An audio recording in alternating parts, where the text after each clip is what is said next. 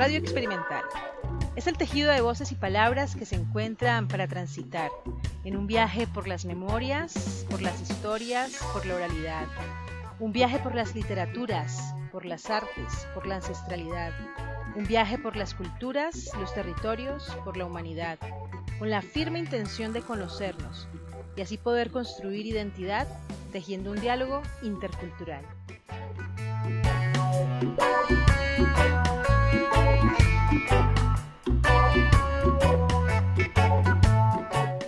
Para iniciar un viaje, llamaremos a Juanse, el niño de los libros, conocedor de historias, quien tiene ya dispuesto la adaptación de un cuento del escritor e ilustrador Oliver Jeffers.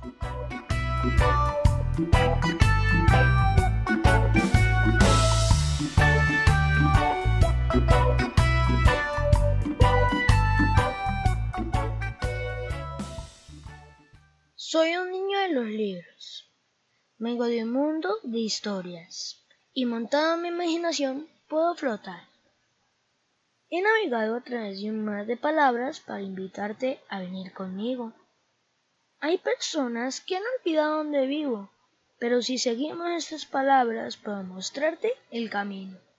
Cruzaremos montañas imaginadas, descubriremos tesoros en la oscuridad, podemos perdernos en bosques de cuentos y huir de monstruos en castillos embrujados.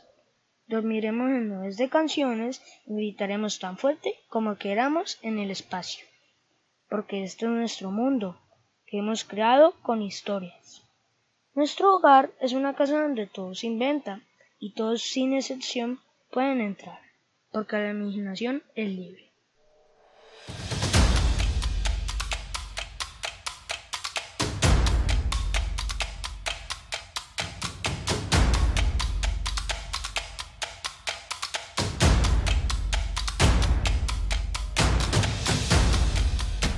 Estamos en un viaje, radio experimental. En el principio fue el verbo, y el verbo se hizo carne. En la boca del diablo Miguel Miranda, que viaja con historias que hablan de los pueblos de nuestra fértil tierra latinoamericana.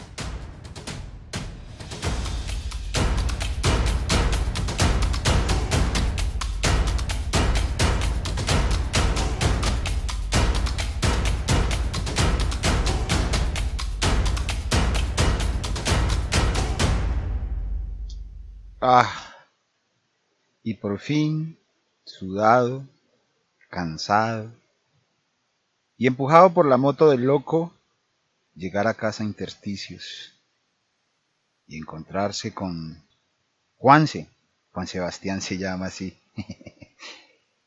y a la distancia me dice, hey, espera ahí, diablo, las manos te debes lavar y todavía no te quites el bozal, disculpa, el tapabocas.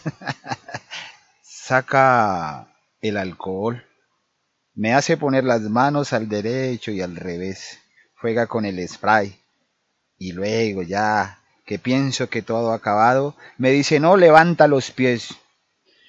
Y con el mismo spray, fra, me riega de aquí para allá y me dice que ya acabó, que el otro Luego me dice, debes pasar y lávate bien las manos con agua y jabón. Todo lo desinfecta. Y es un niño que me dice, silencio, escucha, escucha lo que te digo porque no te estoy diciendo que te quedes callado.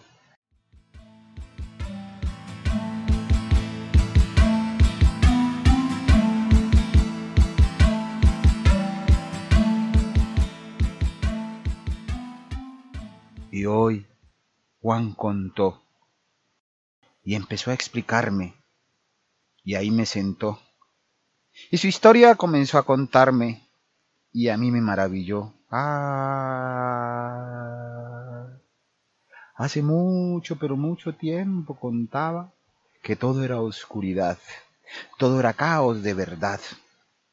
Pero un día apareció un gigante, un gigante que quiso poner orden. Y yo estaba maravillado, escuchándolo. ¿Cómo creó el fuego?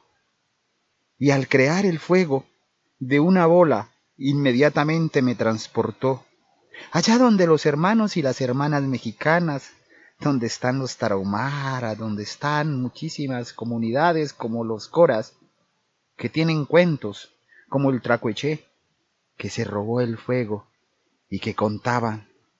Y se siguió maravillando. Y luego, luego dijo que el fuego estaba ardiendo y que tenía que ir apagando.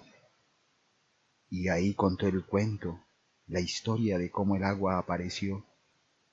Lo que contaban los misquitos allá en el mismo Nicaragua o en el Brasil, todas las tribus que deberían escuchar esas historias el día de hoy. No paraba de contar. Eso seguía y seguía. Dijo que lo primero que el hombre hizo para comer, o aquel hombre gigante, fue el fruto. Que pasaron muchísimas cosas.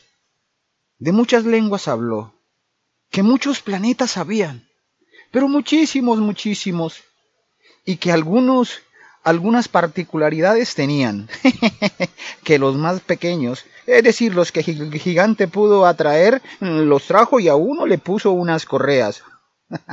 Quedaron con unas correas en la cintura y eso un hombre le dieron y se fue. Luego llegó otro así todo grandotón y quiso gritar. Y lo mandaron por allá y se fue. Y otro que quiso llevarse el fuego Tal vez no fue ese Prometeo, sino un Mercurio que ahí la bola lo dejó. Y aparecieron los otros lejanos, los huraños, los que se quedaron por allá, y faltaba la más traviesa, la más joven, pero tal vez la más bella, la que el gigante mm, con alguna curiosidad vio. Y ahí entonces la puso. Y le dijo, pues bueno, ya tienes agua, tienes fuego, tienes comida. ¿Qué más falta? Y seguía contando y contando y contando. Y entonces el caos se fue acabando. Pero contando, contando, muchas palabras se fueron dando.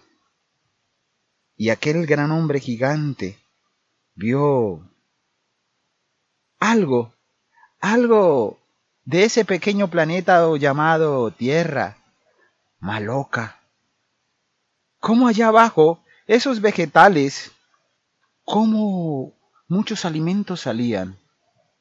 Y se quedó pensando que allá alguien debería estar para cuidar y preservar.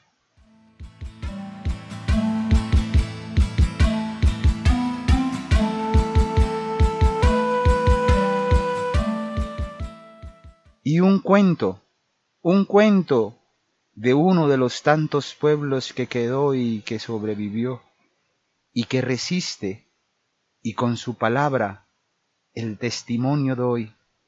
Los Kashinagua, las Kashinaguas, los hombres y mujeres que habitan, habitaron y habitarán las márgenes del río Amazonas allá entre Brasil, Perú y Colombia.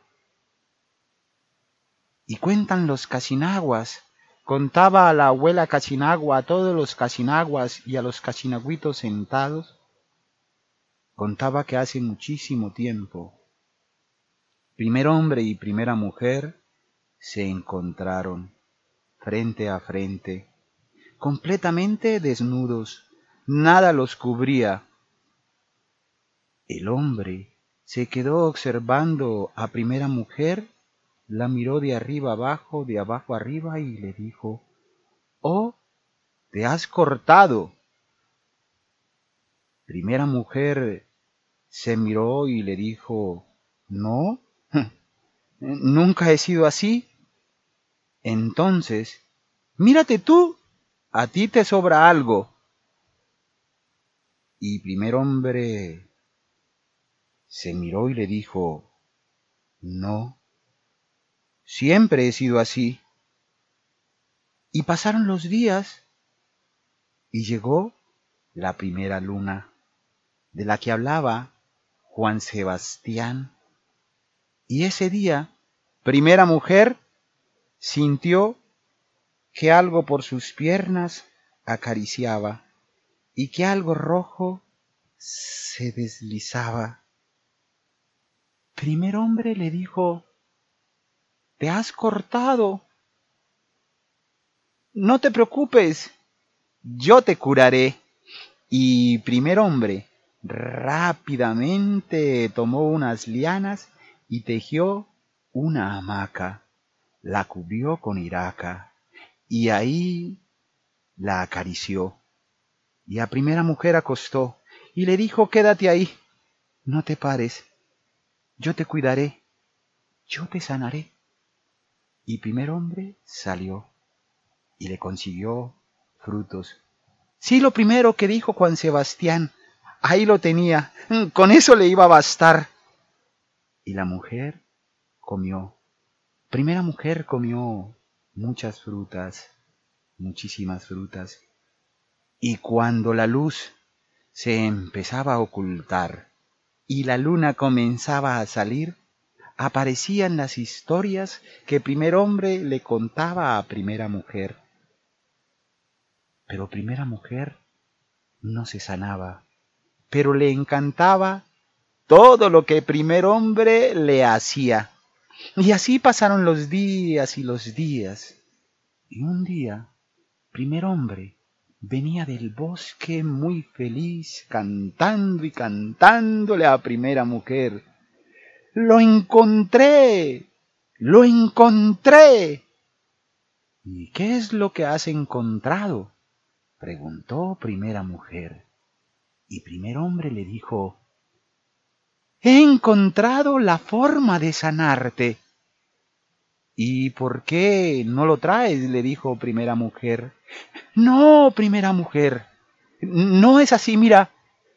He visto arriba, en la copa del árbol, al mono curando a la mona, y la tomaba, y la abrazaba, y la traía, y la besaba, y así la curaba. Y eso hizo primer hombre tomó a primera mujer, la trajo, la abrazó, la besó y la besó, y la empezó a besar por toda parte, y cayeron, y comenzaron a deslizarse y a deslizarse, y empezó a salir ese olor almizcloso que invadió toda la selva amazónica. Ese olor hizo que los grandes y las grandes se acostaran y así, primer hombre y primera mujer, según contaba la abuela Casinagua, descubrieron el amor. El amor que queda para los hermanos y las hermanas de aquí y de allá, los de Chile, las de Panamá, los españoles, las españolas, los mexicanos y las mexicanas, los cubanos, las cubanas, los colombianos, las colombianas, las venezolanos, las venezolanas, todos y todas Aquí en la radio queremos escuchar, queremos contar, no queremos olvidar. Un abrazo para todos y todas desde acá de Casa Intersticios. El diablo Miguel Miranda les dice, contador de historias. Y como siempre, recordando al hermano poeta Lunero Páez, recordándole su gran poema, que me tilden los que quieran, que mis tildes me las pongo yo.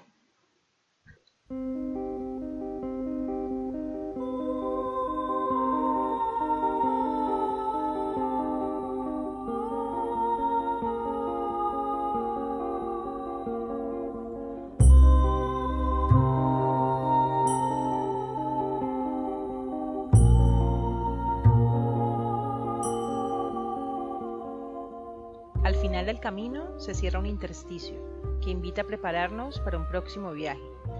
Un viaje que nos lleve por diversos caminos para tejernos juntos a través de palabras.